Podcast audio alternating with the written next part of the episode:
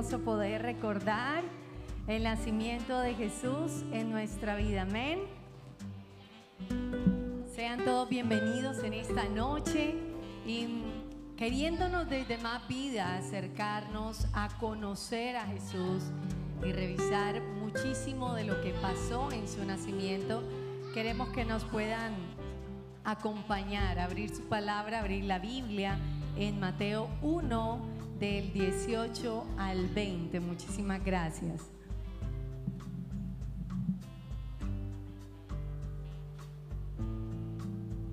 Muchísimas gracias. Muy bien. Allí abriendo tu Biblia en Mateo, del 1 al 18 vamos a leer lo que dice.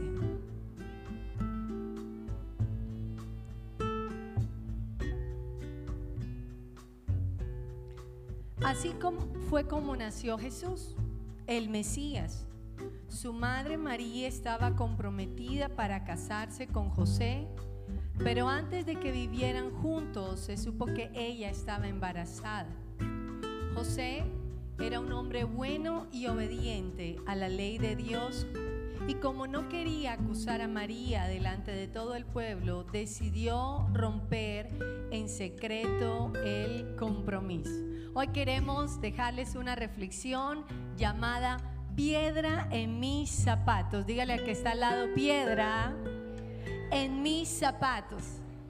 No sé a cuántos se les ha metido, se les ha introducido una piedrita en su zapato. Vaya que eso sí es difícil. Uno anda caminando como cojeando y hasta que no se detiene, se quita el zapato y se quita la piedrita, no puede seguir caminando bien. Y encontramos en la vida que hay varias piedrecitas que pareciera que se nos meten en los zapatos, varias piedrecitas que se nos colocan allí justo enfrente del camino y nos obstaculizan el avance que nosotros pudiéramos tener en la vida para desanimarnos, para hacernos retroceder y para no continuar. Y quiero que en esta noche, muy rápidamente, comencemos a ver cuáles fueron esas piedrecitas que pudieron introducirse en el nacimiento de Jesús, como lo estábamos viendo, pero que gracias a María y que gracias a José y gracias a toda la obra y el plan de Dios pudo darse finalmente el nacimiento. ¿Cómo llega Jesús al mundo? Vaya forma de venir. Hemos creído que estar en Jesús es perfección. Y cuando vamos a ver la familia de Jesús, encontramos todo menos perfección. Cuando vamos a la familia de Jesús, encontramos que la noticia del nacimiento empieza a ser una noticia de caos. María, que como ustedes lo ven, estaba comprometida con José y en esa época el matrimonio tenía dos partes. Las jóvenes entre 14, 15, 16 hasta los 20 años se comprometían en matrimonio en la casa del, del novio y comenzaba algo que se llamaba el compromiso y un año después celebraban el matrimonio propiamente dicho.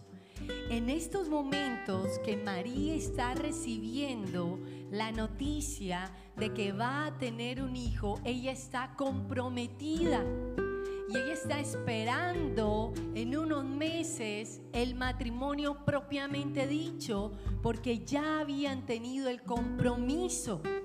Así que, ¿quién le cuenta esta gran noticia a José? ¿Cómo José se entera que su prometida está esperando un hijo y que ese hijo no es de ella? ¿Quién le da a conocer esto para que él la abandone? Mira lo que dice el versículo. José era un hombre bueno y obediente y como no quería acusar a María delante de todo el pueblo, decide romper el compromiso porque se enteró que con la que se iba a casar estaba embarazada. Y esto es lo que voy a denominar y que vamos a llamar como primer punto la piedra de la deshonra. ¿Cómo se llama la piedra de la? La piedra de la deshonra. Llegó a la familia de María y José en una situación donde ella está esperando tal vez una de las cosas más importantes que va a vivir, algo muy emocionada para ella. Ya su familia estaba preparando todas las cosas de la boda y ella recibe una noticia y esa noticia hace que su novio rompa con ella, pero nadie sabía que ellos ya no estaban comprometidos porque lo hicieron en secreto. Pero no iba a tardar mucho con que todo el pueblo supiera que ellos habían roto su compromiso y muy probablemente cuando María saliera embarazada, muy probablemente tendría que morir porque en esa época se pagaba ese pecado con esa consecuencia. Así que como no sabemos cómo se enteró, José, vamos a mirar cómo se entera María. Acompáñame por favor a Lucas 1, 28, que dice. El ángel entró a donde estaba María, la saludó y le dijo, Dios te ha bendecido de manera especial, el Señor está contigo. María se sorprendió mucho al oír un saludo tan extraño y se preguntaba qué significaba eso. Entonces el ángel le dijo, no tengas miedo María, porque Dios te ha dado un gran privilegio. Vas a quedar embarazada y tendrás un hijo, a quien le podrás poner el nombre de Jesús. Y este niño llegará a ser muy importante y lo llamarán Hijo de Dios Altísimo. Dios lo hará rey como hizo con su antepasado. Gobernará la nación de Israel para siempre y su reinado no terminará nunca. María le preguntó al ángel, ¿cómo pasará esto si aún no me he casado? Me llama la atención que parece que María no necesitó muchas razones de Dios, como yo sí las he necesitado en muchos momentos de mi vida. Nos llegara una noticia como esta y cómo respondiéramos. Yo al menos anoté algunas preguntas con mi esposo de cómo se nos ocurriría. Dijimos, pudo preguntar, ¿y ahora que estoy comprometida? No puede ser después de que me case. Pero no preguntó eso. Nos preguntamos y no pudo cuestionar, bueno Señor, si tú eres bueno, ¿le vas a hacer esto a José? Pero no lo preguntó. Nos pusimos a pensar y tal vez no le gritó al Señor y le dijo, pero si tú me amas, vas a dejar que me maten.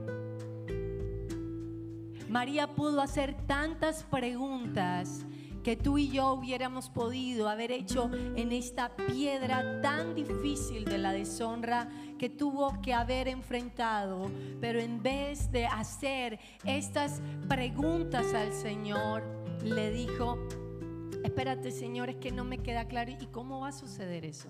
Es que yo no me he casado.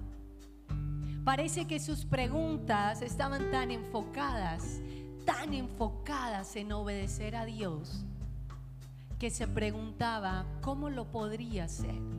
Y el Señor le responde en versos más atrás y le dice, es que así como tú e, Elizabeth va a tener un bebé, así yo voy a poner un bebé en tu vientre, porque para mí todo es posible. Y cuando Dios le dice esto a María, María responde en el versículo 38, yo soy tu esclava, Señor, que suceda como tú lo has dicho. Parece que María no necesitó muchas respuestas de Dios solamente tenía la pregunta de cómo iba a obedecerle. Sabes, yo no sé cómo empezó tu familia. No sé si tu familia empezó con la piedra de la deshonra. Empezó en medio de engaños, de traiciones. Empezó no muy bien en la relación que tenías con tu novio, no sé si empezó con un embarazo no deseado, no, no sé en qué momento de deshonra pudo haber iniciado tu familia, pero hoy el nacimiento de Cristo tiene que llegar a tu corazón y decirte, yo te entiendo porque así empezó mi familia. La familia de Jesús empezó en una situación de deshonra. Y el Señor utilizó esa situación para traer salvación a su vida y a la vida de todos nosotros. Luego entonces cierra allí tus ojos y dile, Señor, como empezó mi familia, hoy queremos rendirnos a ti. No importa si tu familia empezó en una piedra difícil o está atravesando en estos momentos una piedra difícil. Importa en este momento en que tú y yo nos podamos concentrar en obedecer la voluntad de Dios para que Él pueda hacer lo imposible. Cuando María se concentró en que Dios podía hacerlo de la manera más imposible, improbable, impalpable, entonces trajo salvación a la humanidad. Vamos a la segunda piedra y volvamos de nuevo a Mateo 1, del 20 al 25, y, y recibamos la segunda piedra. La segunda piedra es la piedra del orgullo. ¿La piedra de qué? Del orgullo. Mira lo que dice, mientras pensaba en todo esto, un ángel de Dios se le apareció en un sueño y le dijo a José, no tengas miedo, el Espíritu Santo fue quien hizo que ella quedara embarazada. Cuando nazca el niño lo llamarás Jesús. Él va a salvar a su pueblo del castigo que merece por sus pecados. Y cuando José se despertó, obedeció al ángel de Dios y se casó con María pero no durmieron juntos como esposos antes que naciera el niño. Y llama la atención algo muy importante, y es que José tuvo que también superar o vencer la piedra del orgullo. La piedra de la deshonra y la piedra del orgullo son piedras que vienen a obstaculizar las familias. Y en esos momentos donde yo me imagino, José estaba pensando en ello, dice la Biblia que él estaba meditando cómo había podido ser eso posible, cómo la persona que me amaba ahora tenía un bebé y yo no era esa persona porque yo no había estado con ella. Dice que llega un mensaje de Dios y José como hombre en su humanidad tuvo que vencer el orgullo y aceptar la instrucción de Dios. En un tiempo donde no había pasado eso, donde no se había registrado, tuvo que aceptar el mensaje del ángel, número uno. Número dos, tuvo que esperar a estar con ella hasta que tuviera su bebé. Es decir, que tuvo que esperar nueve meses hasta estar íntimamente con María. Vemos matrimonios así hoy en día, que la esposa pueda estar enferma, pueda estar embarazada, pueda tener alguna situación y él pueda esperar nueve meses por ella en un acto íntimo. José tuvo que renunciar a su orgullo de colocarle a su primogénito José, porque en la instrucción de Dios fue, y yo quiero que tú le pongas Jesús contrario a la tradición que ponían el nombre del Padre. ¿Sabes qué nos enseña esto? Que José se sometió a la autoridad de Dios para poder estar en autoridad sobre Jesús. Así que Jesús hace lo mismo y se pone en autoridad delante de Dios y delante de su Padre José para hoy estar en autoridad delante de ti y delante de mí. Cuando José, eh, Jesús, llega a los pies de Juan y le dice, yo tengo que ser bautizado por ti, Juan le dice, por mí, estás loco. Y Jesús le dice, no, es que yo soy un hombre de autoridad. Porque las únicas personas que pueden ponerse en orden de otras son las que pueden tener autoridad ¿Qué es lo que te quiero decir con esto? Muchas ocasiones los hombres se preguntan, ¿por qué mi esposa no está bajo mi autoridad? Te pregunto, ¿tú estás bajo la autoridad de Dios? Porque cuando un hombre está bajo la autoridad de Dios, hay una esposa que está bajo su autoridad. Y muchas veces las mamás nos preguntamos, ¿y por qué mis hijos no me obedecen? ¿Y por qué no obedece mi autoridad? Y te pregunto, mujer, tú estás bajo la autoridad de tu esposo. Porque quieres que ellas estén bajo tu autoridad y tú estás bajo autoridad de tu esposo. Todos los que estén bajo autoridad de alguien estarán en un día en autoridad, porque ha sido el ejemplo que el Señor nos dio en su palabra. Quiero que estés allí en esta noche y puedas tomar la mano de, de la persona que tienes al lado, tal vez tu familia, tal vez tu hijo, tu hija, tu primo, tu prima. Y podamos en estos momentos pensar en las cosas que no están bien en nuestra familia, en aquellas cosas que nos pudieron turbar, angustiar como a María. Señor, en esta noche oramos por cada familia que está aquí. Y te pedimos, Señor, que así como María, que recibió una noticia en medio de un plan que tenía, y tú cambiaste sus planes y hasta su vida estuvo en peligro, pero lo único que ella tenía en mente era poder obedecerte hoy. Yo te pido que las familias que nos encontremos en un caos, en una deshonra, en una situación difícil, en un engaño, en una traición, en alguna situación que parezca equivocada, mal interpretada, hoy podamos enfocarnos en perdonar y obedecerte. En pedirte, Señor, como María, ¿cómo puedes arreglar esto? ¿Cómo va a pasar esto? Porque para ti todo es posible, Señor.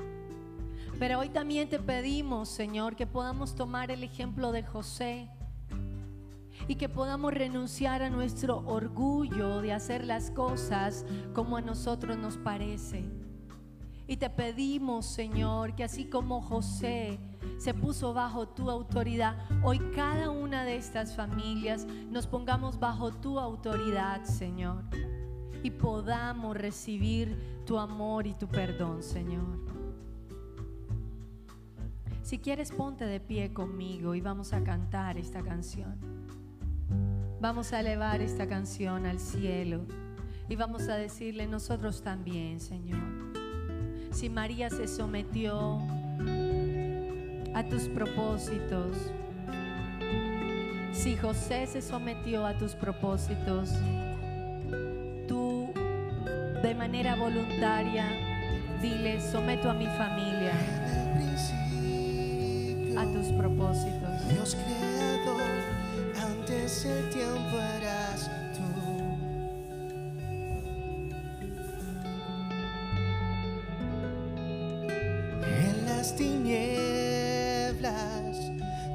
se escuchó, con ella agregaste la luz. Con solo hablar, Señor, tú haces cosas maravillosas. Con solo hablar,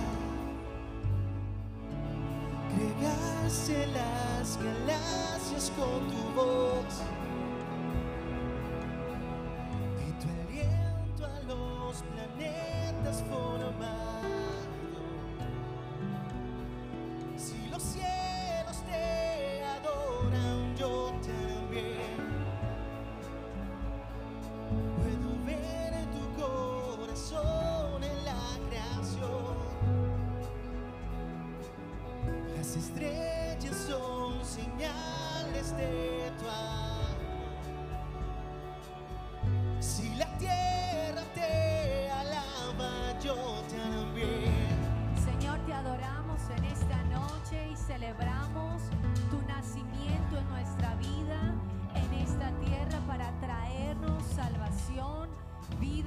propósitos, Señor.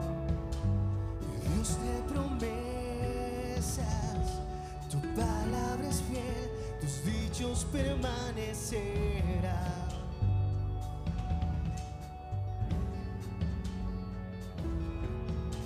Cuando abres tu boca, la vida y la ciencia siempre tu voz.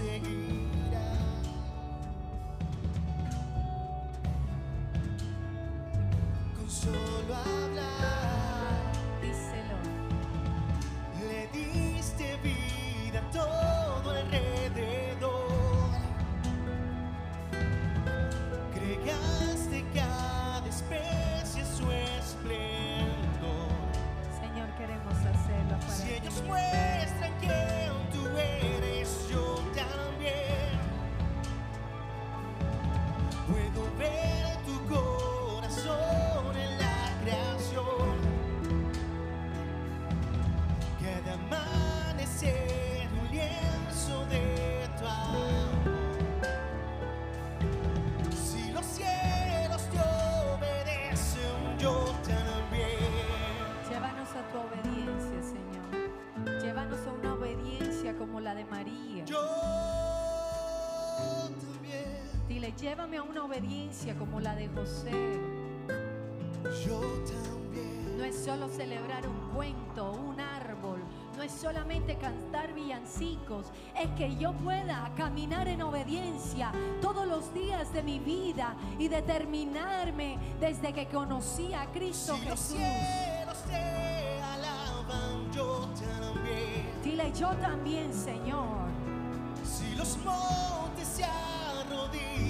Yo también. Yo también quiero hacerlo, Señor. Si los mares se someten, yo también. Porque tú eres el creador de todo, papá. Y si todo fue creado, Maldita te adora. ti, yo también. Si los vientos te obedecen, yo también. Toda la naturaleza te alaba.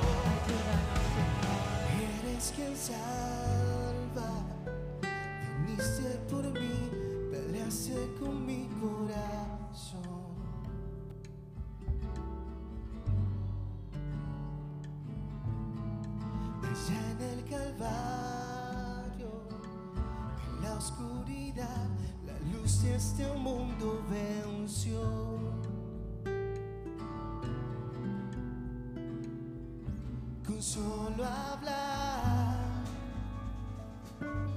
disipas mis fracasos sin temor.